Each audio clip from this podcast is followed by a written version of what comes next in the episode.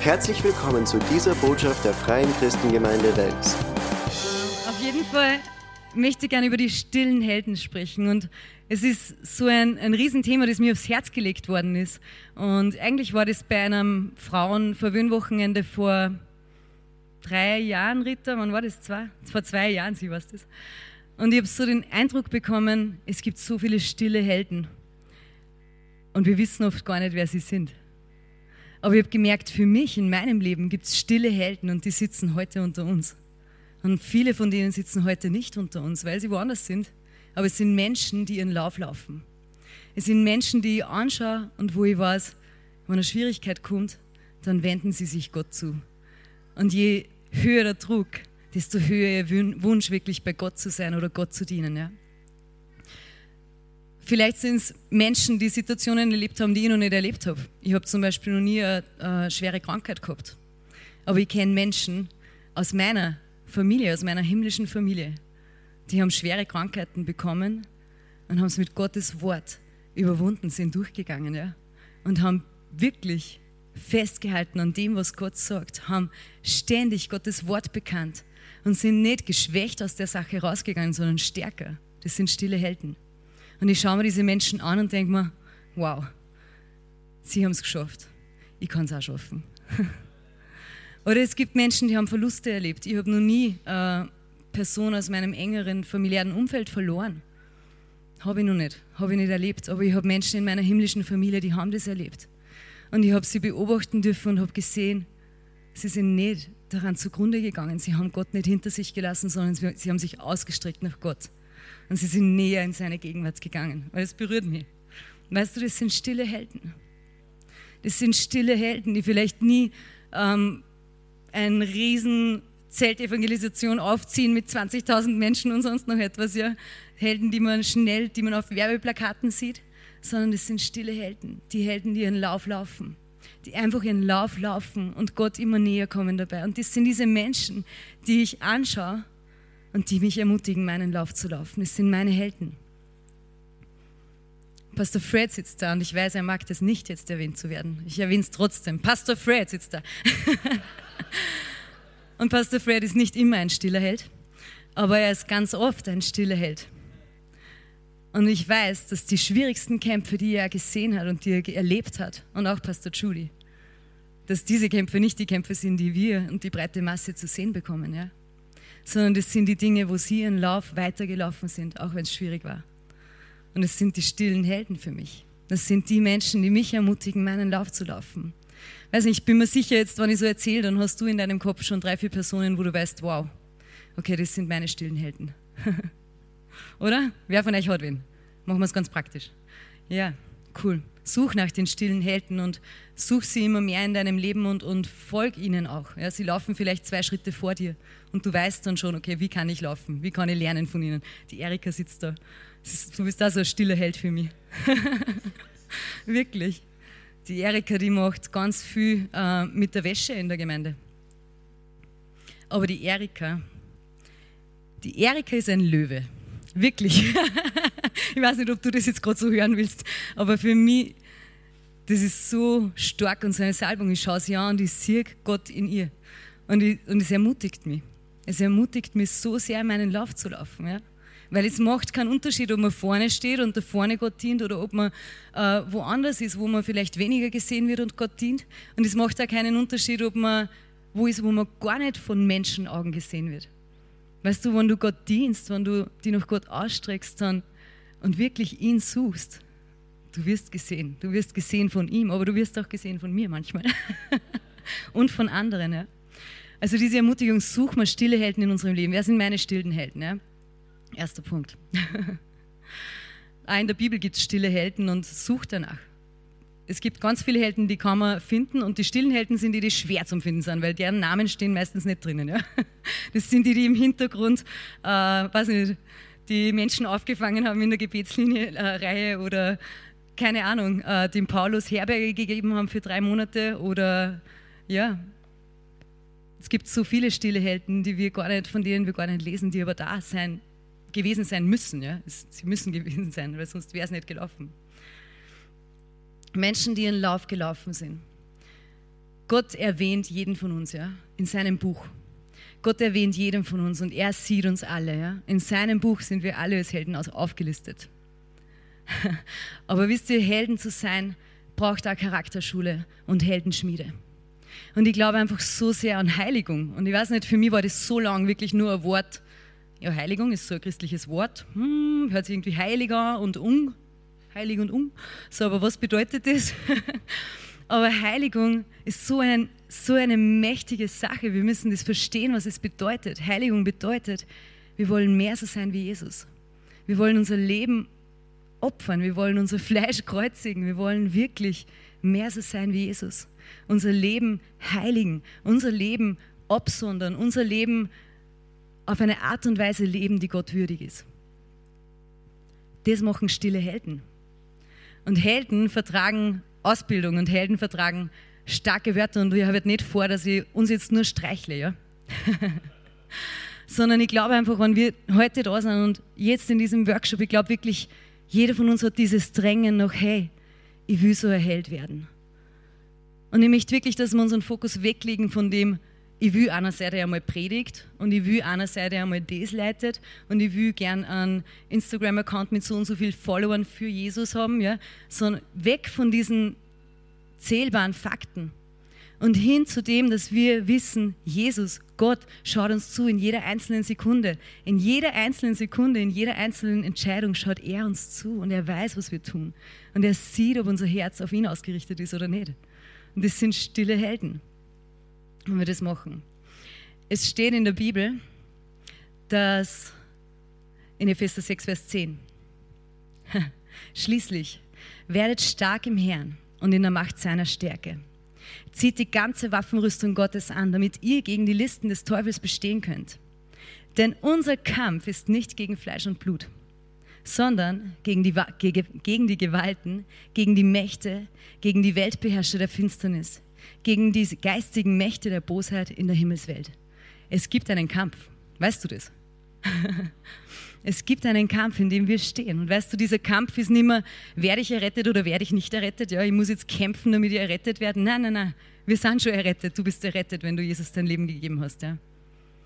Für das braucht man nicht mehr kämpfen, aber wir werden dumm zu glauben, dass nichts mehr los ist in der geistigen Welt. Und weißt du was, wir sehen rund um uns herum Zerstörung. Und der Teufel, auch wenn der Sieg schon errungen ist, auch wenn Jesus schon gesiegt hat und wir schon zum Siegerteam gehören, wie ich das im Kinderdienst immer sage, hey, wir gehören schon zum Siegerteam, yay. Das stimmt. Aber auch wenn das so ist, solange der Teufel nicht gebunden ist, wird er wüten und toben und versuchen, Menschen zu verschlingen. Ja? Und weiß nicht, ob du das in deinem eigenen Leben erlebst. Ich erlebe Angriffe. Aber ich weiß Gott sei Dank, wie ich dagegen stehen kann. Meistens. Sonst habe ich Freunde, dann wissen sie, wie ich dagegen stehen kann. Aber weißt du, vielleicht siehst du in deinem näheren Umfeld, wie der Teufel versucht, Menschen zu verwirren, Menschen zu töten, Menschen ja, einfach fertig zu machen, niederzumachen, zu belügen. Vielleicht siehst du das in deinem näheren Umfeld.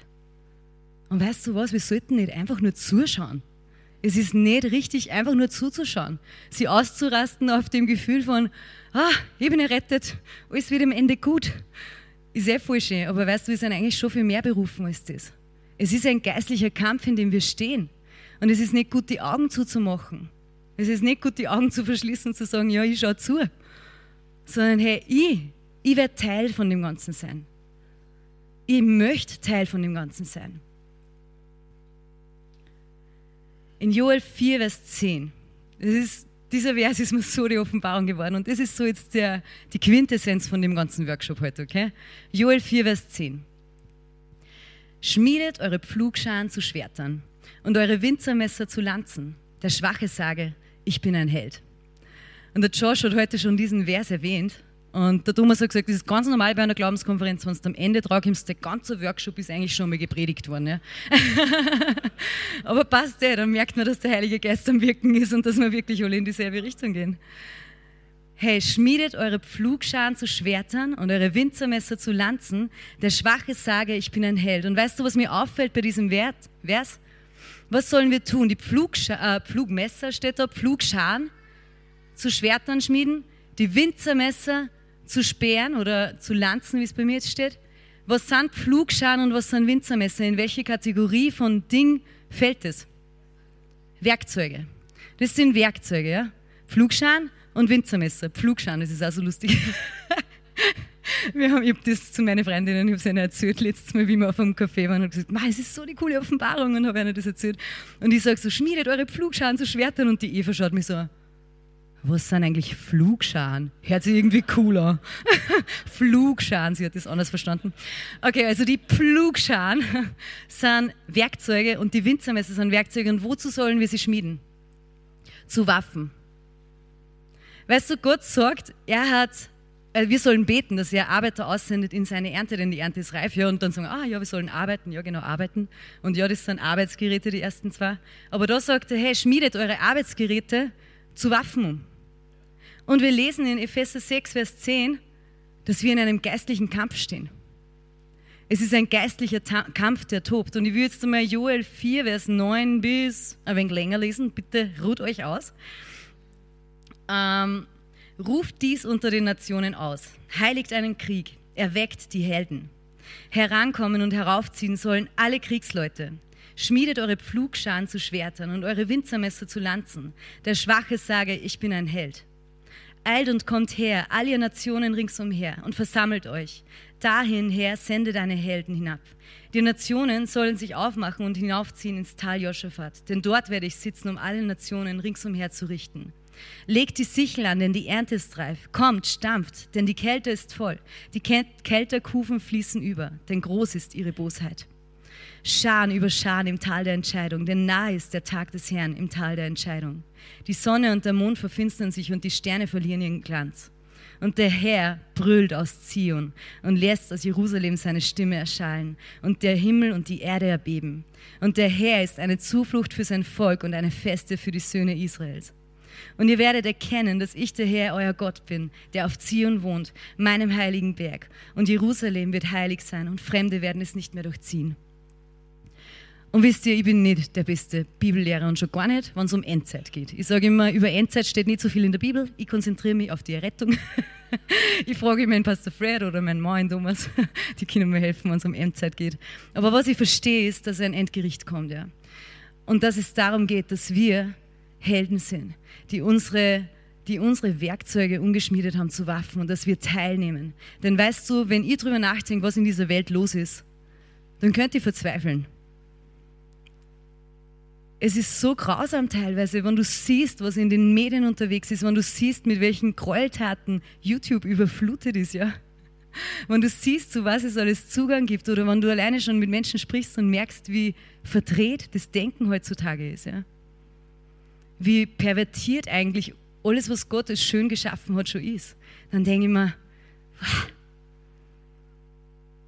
ich will, dass Gerechtigkeit kommt, ich will, dass Gott, Gottes Wort und seine Werte wieder established, aufgerichtet sind. Ich will das sehen und weißt du, ich will teilhaben an dem. Ich will ein stiller Held sein, mir ist das egal wo. Ich bin Teil von dem Kampf. Ich bin Teil von dem geistlichen Kampf, der tobt. In der Ukraine habe ich einen Bericht gesehen über diesen Krieg, der jetzt in der Ukraine herrscht. Und manche Künstlergruppen haben angefangen, ähm, weil sie haben Talente gehabt in, in Form von Skulpturen erstellen, aber sie haben begonnen, Brustpanzer zu schweißen und zur Armee zu schicken. Und weißt du, sie haben begonnen, die Talente, die sie haben, zu verwenden und einzusetzen für den Kampf, der gerade tobt. Und ich glaube, Gott möchte heute zu uns sagen, hey, was sind deine Werkzeuge? Was sind deine Werkzeuge? Was könntest du um, umschmieden zu einer Waffe für mein Königreich? Wir denken so viel über das Arbeiten noch, wir denken so viel über das noch, was, zu, was es zu tun gibt. Und Arbeit hat immer mit, also das Ziel von Arbeit ist eigentlich das, was erledigt ist. Oder? Irgendwie so, so wie arbeiten, weil dann haben wir was erreicht damit. Ja? Aber das Ziel von Kampf ist Sieg. Werkzeuge sind immer mit Arbeit verbunden. Waffen sind mit Krieg verbunden oder mit, mit Kämpfen verbunden. Welche Dinge in deinem Leben sind mehr Arbeit für dich? Welche Dinge in deinem Leben sind Arbeit, wo du nicht am Schluss denkst, es geht um Sieg, sondern es geht nur darum, dass wir es abkackt haben? Und weißt du, ich weiß schon, wir müssen Dinge tun auf dem Weg, die uns helfen, einfach einen Schritt weiter zu gehen. Ich meine, jeder hat Ziele, die er erreichen möchte. Aber ich glaube, es geht um die innere Einstellung. Bist du ein Held Arbeitest du immer nur mit deiner Pflugschare oder arbeitest du mit deinem Schwert? Kämpfst du schon mit deinem Schwert? Weißt du, ich habe heute in der Gebetszeit am Vormittag so, so den starken Eindruck gehabt, hey, das Werkzeug, das Gott mir gerade persönlich in mein Leben gibt, oder das Werkzeug, das er hingelegt hat, war Kinderdienst. Nimm's, Johanna. Und ich habe es genommen, aber ich habe heute gesagt, Herr, das ist kein Werkzeug, das ist eine Waffe. Das ist kein Werkzeug, das ist eine Waffe. Und weißt du was? Die Waffe ist dafür da, dass wir einen Sieg erringen. Und weißt du, dieser Sieg im Bereich Kinderdienst, und das ist jetzt ganz was Persönliches, du hast ganz einen anderen Bereich, der in deinem Leben ist, aber dieser Sieg im Bereich Kinderdienst ist, dass wir Menschen haben, die Gottes Wort verstehen und die umso stärker vorwärts laufen. Weißt du, ich habe eine Vision für das. das ich will einen Sieg erringen. Das ist eine Waffe. Das ist nicht einfach nur ein Werkzeug. Was ist in deinem Leben? Was hast du? Was hast du, was du Gott geben könntest, wo du merkst, eigentlich verwende es immer nur als Werkzeug? Es ist halt irgendwie, wir tanzen halt und es ist auch gut, es ist was Gutes. Ja, arbeiten ist ja gut. Ja. Steht auch in der Bibel. Aber was ist da, wo du sagst, eigentlich verwende es immer nur als Werkzeug? Hey, Gott ruft dich heute auf, verwende es oder schmiede es um. Schmiede deine Gedanken um. Schmiede die Dinge um, dass sie eine Waffe werden. Ich kann nur von mir persönlich sprechen. Ich, ich weiß nicht, in welcher Situation du stehst. Aber ich bin auch unter anderem Mama. Okay, ist das jetzt einfach nur Arbeit und ein Werkzeug und meine Kinder werden irgendwann erwachsen sein und ich habe hoffentlich alles richtig gemacht und dann hack ich es ab? Oder ist das eine Waffe? Ich will, dass es eine Waffe ist. Ich will, dass es eine Waffe ist. Ich will, dass dem Teufel so viel Schaden wie möglich entstehen wird, wenn ich diese Welt verlasse. Okay? So, was hast du? Was hast du, was ein Werkzeug ist für dich, was du als Waffe verwenden könntest? Mein Vater, das hätte ich jetzt nicht sagen sollen. Na doch, kann ich sagen, die Wende ist ja schon gewesen. Also mein Vater ist Mechaniker und wir haben immer, wir haben immer einen, oh, ich renne immer von der Kamera weg, I'm so sorry. ähm, wir haben immer einen Besucher gehabt, wie ich ein Kind war, den Namen sage ich jetzt nicht, aber der war aus, ähm, aus England. Und er hat, das Einzige, an was ich mich erinnern kann, ist, er hat nur Englisch gesprochen und er hat uns immer so Luftballons mit, oder ich habe einmal Geburtstag gehabt wieder, aber und da hat er Luftballons mitgehabt, die waren so marmoriert, die hat man voll schwer aufblasen können. Das, war, das weiß ich noch, ja. Und vor einigen Jahren erzählt mir Pap, mein Papa, ah, der, der hat immer Bibeln geschmuggelt. Und weil ich Mechaniker bin und Christ bin, ist er immer bei uns stehen geblieben und ich habe ihm den Service vom Auto gemacht, damit die geheimen Kammern nicht entdeckt werden bei irgendeiner Firma, wo er sonst den Service machen kann. Und dann ist er weitergefahren und hat die Bibel über, die, über den eisernen Vorhang geschmuggelt. Ich habe das erst irgendwann erfahren. Aber weißt du, er hat sein Werkzeug zur Waffe für Gottes Königreich gemacht. Wo kannst du deine Werkzeuge zu Waffen machen? Wie kannst du mit deinem Leben den größtmöglichen Schaden für den Feind erringen? Und weißt du, das Coole ist, es steht auch da in Joel, der Schwache sage, ich bin ein Held. Oh wow, jetzt haben wir keine Ausreden mehr, oder? also es steht nicht, ja, also wir brauchen jetzt bitte nur diese mit diesen Talenten, kommt ihr mal alle nach vorn und dann brauchen wir nur die mit den Talenten, die kommen jetzt auch alle nach vorn und ihr werdet jetzt ausgesandt und alle anderen bleiben bitte da. Sondern er sagt, hey, jeder kommt, kommt und der Schwache sage, ich bin ein Held. Und weißt du, das heißt jetzt gar nicht, dass jeder von uns voll über seine Grenzen gehen sollte und irgendwie, äh, oder dass jeder gleich belastbar ist. Das heißt es überhaupt nicht. Da geht es überhaupt nicht um Vergleich oder um Wertung, sondern da geht es darum, ob ich weiß, dass Gott mich zum Held berufen hat oder ob ich das nicht weiß. Es geht überhaupt nicht darum, wie groß das Werkzeug oder die Waffe ist, die ich habe. Überhaupt gar nicht. Es geht nicht um meine eigene Kraft. Es geht gar nicht darum, was ich selber kann. Er sagt einfach, kommt alle her, kommt alle her. Und schmiedet eure Gedanken um, ja. Schmiedet das, was ein Werkzeug war, zu einer Waffe um. Und das Orge ist, wir wissen schon, wir werden den Sieg haben. Das begeistert mich so sehr. Wir können nichts verlieren. Wir können wirklich nichts verlieren. Nichts wie ich das in der Bibelschule verstanden habe, dass ich nichts zu verlieren habe, habe ich gedacht, boah, ich fühle mich wie Superwoman, hey. Wirklich. Nein, ich meine, im Endeffekt bin ich sogar unsterblich. Wirklich. Weil das, was da auf der Welt ist, das ist mein Körper und mein irdisches Leben.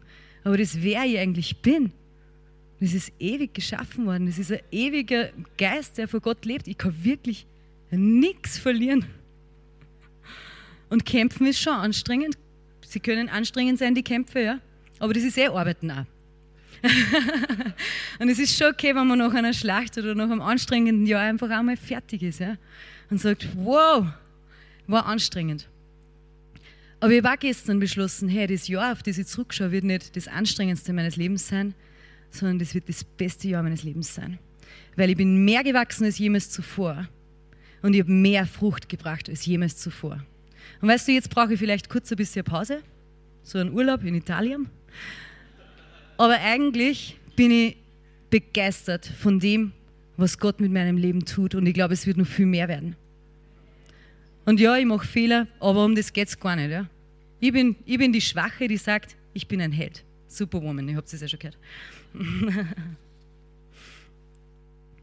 Der Teufel fürchtet sich vor Menschen, die wissen, wie sie ihre Waffen gebrauchen können und müssen. Er fürchtet sich davor. Es gibt diese Geschichte, puh, und ich bin mit Details immer sehr schlecht, aber in der Bibel, wo Pastor Fred, du sitzt auch hier herinnen, das macht mir nur ganz wenig nervös, ähm, wo sie die Dämonen austreiben wollen und die Dämonen sagen zu ihnen, wer bist du eigentlich? Wer bist du eigentlich? Wir kennen Paulus. Apostelgeschichte 19. Kannst du es auswendig sagen, dann bekommst du das Mikrofon.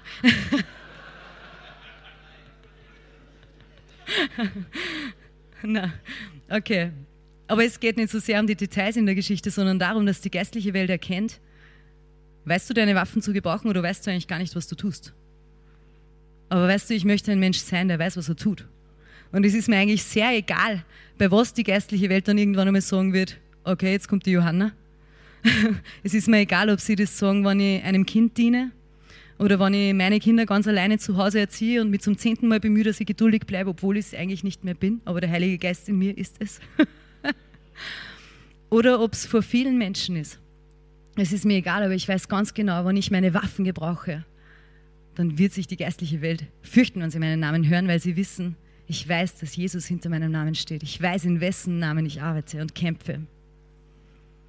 Nimm deine Werkzeuge und mach Waffen draus. Vielleicht hast du einen Haufen Kohle ist es eine Waffe? Verwendest du sie als Waffe oder als Werkzeug? Entscheid selbst, ich habe keine Ahnung, ich sehe dein Bankkonto nicht. Vielleicht hast du ein musikalisches Talent.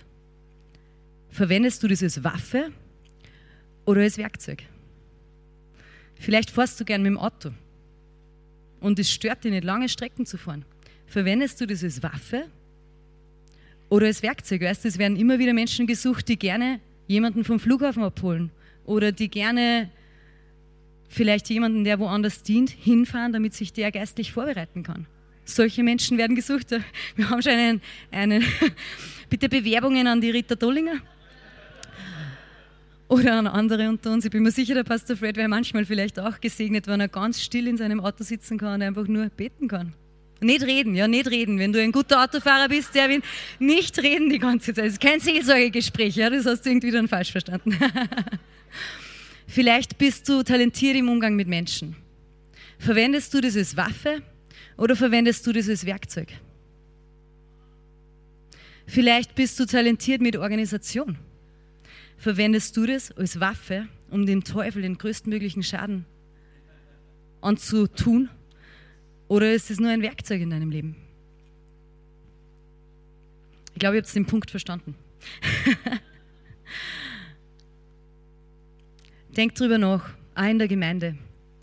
Bin ich ein Mensch, der trägt oder bin ich ein Mensch, der sich immer darauf verlässt, getragen zu werden? Und weißt du, wir tragen Menschen, wir tragen Babys. Und jeder ist einmal in einem geistlichen Stadion, wo er getragen wird. Aber dann kommt die Phase, wo du gehen lernst und wo du aufstehst und wo du schön langsam deine Werkzeuge zur Hand nimmst und kennenlernst und dann umschmiedest und Waffen daraus machst. Ja? Und ich habe gesagt, ich bin halt nicht. Das ist das Gute, wenn man nicht die Gemeinde leitet, dann darf man alles sagen. Und wir haben gestern gehört von, von ähm, Pastor John, er hat gesagt, wenn man älter wird und jetzt mittlerweile zähle ich mehr dazu. Ich habe jetzt den, den, ja, ja, ja, stopp. Ich habe jetzt diesen Zenit von 35 überschritten. Ja? Und jetzt darf ich offiziell sagen, ich werde älter, noch nicht alt, aber älter. Und jetzt kann ich, muss ich nicht mehr so höflich sein. Das war der Punkt, den ich machen will. Er hat gesagt, er hat gesagt, wenn du älter wirst, das Gute am Älterwerden ist, du musst nicht mehr so freundlich, du musst nicht mehr, wie hat er gesagt, nicht mehr so freundlich sein, nicht mehr zu jedem lieb sein. Ja? Du darfst direkter sein. Und das stimmt. Aber ich glaube, Helden vertragen das. Helden sind keine Menschen, denen man immer den Rücken streicheln muss sondern Helden können vertragen, harte Kost zu bekommen und an sich selbst zu arbeiten. Und weißt du, ich will so ein Mensch sein. Und ich will, dass wir als Gemeinde aufstehen und solche Menschen sind. Ich will gern, dass wir gemeinsam kämpfen, dass wir unsere Waffen verwenden für das Königreich Gottes. Und weißt du, ich will nicht, dass nur einer da steht, mit dem Schwert kämpft und dahinter stehen sie, wir beten für dich, wir beten für dich. Ja, es ist eh cool. Es ist eh cool, aber sei doch selbst so, dass du Waffen gebrauchst. Und weißt du, ich kann auch Gebet als Waffe verwenden. Aber ich muss wissen, wie es geht. Weißt du, ich kann nicht, ich kann einfach nett und höflich beten, aber ich kann auch wirklich in die geistliche Welt mit aller Autorität, die mir gegeben wurde, durch den Namen Jesus hineinsprechen und dem Teufel Schaden zufügen. Also, come on. Lasst uns doch aufstehen als diese Braut Christi, als diese herrliche, glänzende, starke, wunderschöne Braut Christi ohne Flecken und Makel und Runzel. Die, die ihrem Bräutigam entgegengeht. Und ich weiß, die Männer können sich immer nicht so identifizieren mit diesem Bild oder hoffentlich schon ein Bett für euch. Hey, aber das ist so herrlich. Jesus kommt uns entgegen. Und ich will nicht dabei ertappt werden, wie ich immer nur mit meiner Pflugschare den Boden umflüge. Ja? Ich will es nicht, sondern ich will kämpfen, ich will mich ihm entgegen kämpfen. Okay, ich glaube, es ist Zeit für die Zettel. Ich habe euch Zettel gemacht, wo drauf steht, was sind deine Werkzeuge? Und dann gibt es fünf leere Zeilen. Und dann, wie kannst du sie zu einer Waffe machen? Und ich habe den Elias gebeten, dass er unsere Musik einschaltet. Und ich will jetzt wirklich, dass du in dich gehst. Und ich habe gestern dieses Wort vom Heiligen Geist bekommen und ich glaube, dass das sehr gesalbt war, vor allem für mein Leben. Diese zwei Sätze, tu, was du tun musst, Herr, und tu, was du tun möchtest. Und weißt du, wenn du theologische Probleme damit hast, es ist so. Gott muss manche Dinge tun, er ist ein gerechter Gott. Aber er möchte manche Dinge nicht tun. Gott möchte, dass die ganze Welt errettet ist. Aber wenn Menschen ihr Herz nicht ihm geben und ihm das erlauben, dann kann er es nicht und er muss sie abstoßen. Es geht nicht anders. Gott hat Dinge in unserem Leben gesehen, die er korrigieren möchte. Und weißt du, jeder von uns braucht Korrektur und jeder von uns braucht Beschneidung. Auch das gehört zum Heldensein. Ich habe das gelernt. Ich, ich lerne das immer wirklich auf die harte Tour. Aber ich weiß wirklich, was Beschneidung bedeutet und was Wachstum bedeutet. Und Wachstum geht oft mit Wachstumsschmerzen einher. Ist euch das auch bewusst?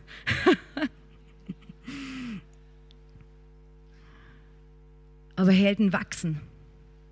Und Helden wissen, ihre, ihre Waffen zu gebrauchen. Und Helden sehen die anderen Helden und ermutigen sich gegenseitig und laufen gemeinsam.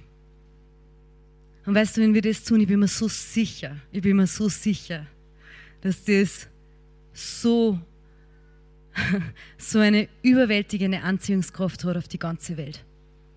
Das ist, es hat eine überwältigende Anziehungskraft, wenn Menschen aufstehen und wissen, wer sie sind und wissen, wofür sie leben und wissen, was sie tun. Also lasst uns gemeinsam, lasst uns gemeinsam solche Menschen sein. Wache auf, wache auf, wache auf.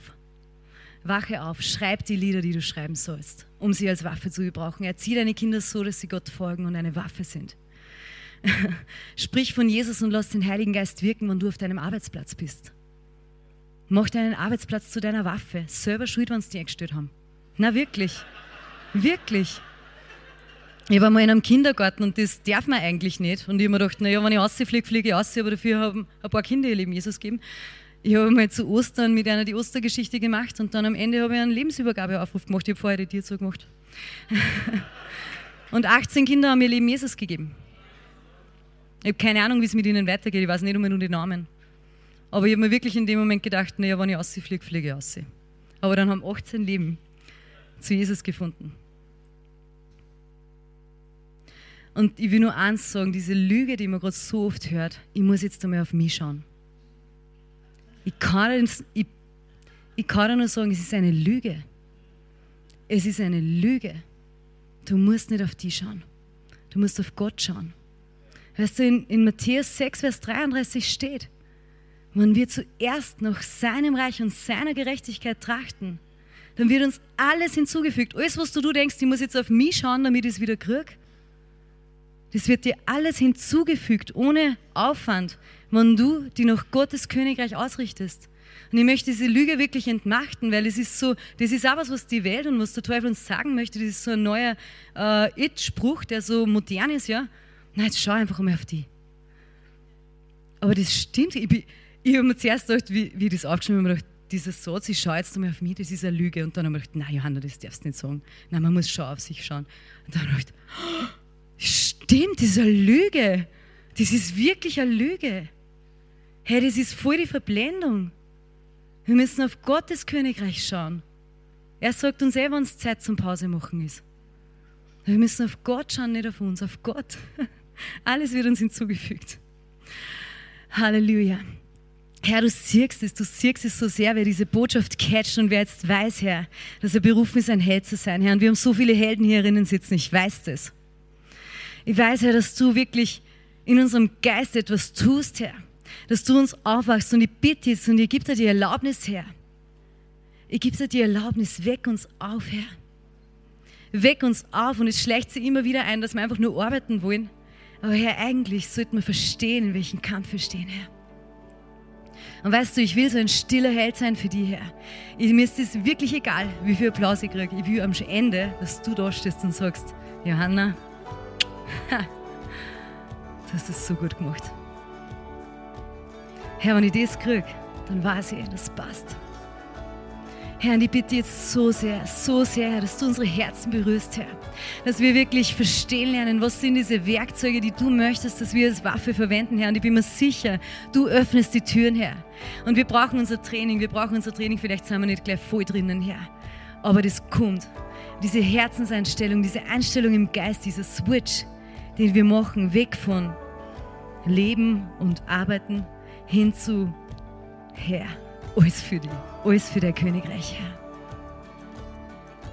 Halleluja, danke, dass du jetzt ausgehst. Und ich bitte, Heiliger Geist, dass du jetzt in den nächsten Minuten, wenn jeder einzelne Zeit mit dir verbringt, wirklich du zuflüsterst, Herr Du schenkst kreative Ideen. Wir haben das in der Bibelschule gehört und es hat mich nie verlassen, dass ich weiß, du bist der, der Geschäftsideen gibt, Herr. Du bist der, der neue kreative Ansätze gibt, Herr. Du bist der, der am besten weiß, wie man Kinder erzieht. Du bist der, der Ehe erschaffen hat und weiß, wie sie funktioniert, Herr. Wie können unsere Ehen zu Waffen werden, Herr? Lehre uns, lehre uns jetzt in den nächsten Minuten, Herr. Herr, und ich weiß, dein Herz brennt für das. Herr, wir geben jetzt diese Zeit, wir legen es vor dich hin und wir sagen wirklich, Herr, so weit, wie wir uns aufmachen, so weit kannst du wirken, Herr. Aber ich für mich persönlich, ich würde wirklich sagen, tu, was du tun musst und tu, was du tun möchtest. Herr, tu in meinem Leben, was du tun musst, du darfst. Aber tu auch, was du tun möchtest. Ich stehe mir dir ganz zur Verfügung, Herr. Halleluja.